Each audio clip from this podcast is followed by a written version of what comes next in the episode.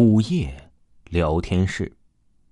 半夜时分，单身男女们通常孤枕难眠，倍感寂寞。张翔就是一个单身的汉子，他今年已经三十了，以前结过一次婚，老婆呀莫名其妙的死亡了。这种莫名其妙的死亡只是他的一种对外说辞，其根本的原因是他将他的老婆给活活的掐死了。他老婆是个孤儿，没有什么亲戚朋友，也就自然没有人在意他老婆的死因，所以张翔一直逍遥法外。他之所以掐死了他的老婆，与另外一个女人有关。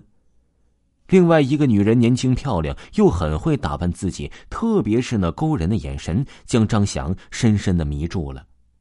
和那个女人欢好一次之后，张翔就再也无法忍受他老婆的粗暴了，将他老婆活活的掐死了，用他的老婆的死向那个女人示爱。就算那个女人原本真的想嫁给他，可听到把他老婆掐死这件事之后啊，也就断然拒绝了。谁敢和这么一个心狠手辣的男人在一起呢？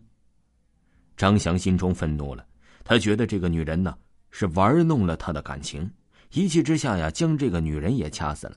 为了报复这个女人，张翔将这个女人的尸体砍成了肉泥，做成了土包子，然后喂狗了。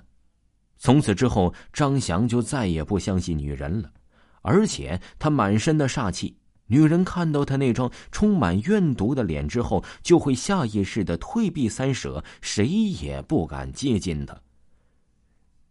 张翔一个人生活，一到晚上的时候就感觉十分的孤单，十分的寂寞。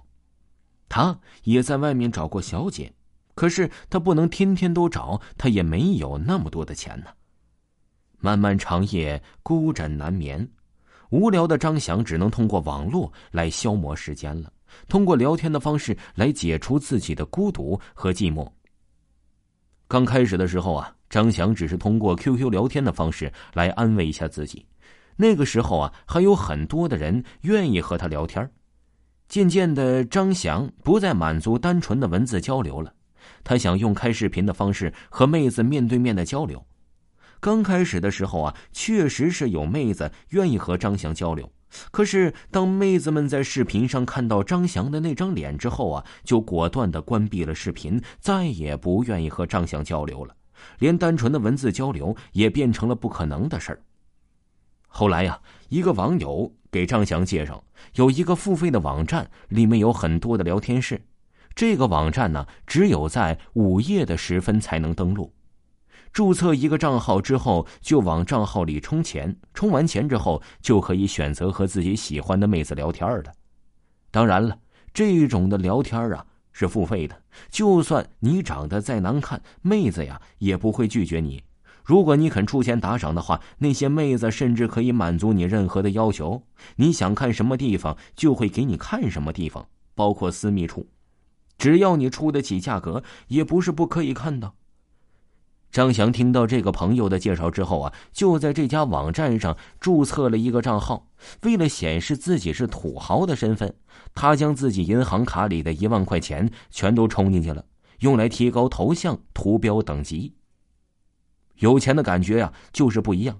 当张翔那个高等级的头像图标一进入聊天大厅之后啊，立刻就收到了无数的聊天申请信息。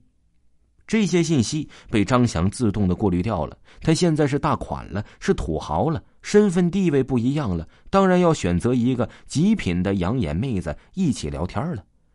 很快，张翔就看中了那个让他满意的妹子。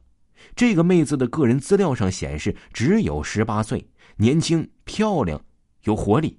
更重要的是啊，这妹子别看只有十八岁，可看上去身材却十分的火爆，该长大的地方都长大了。听众朋友，午夜聊天室还有下集，请您继续收听。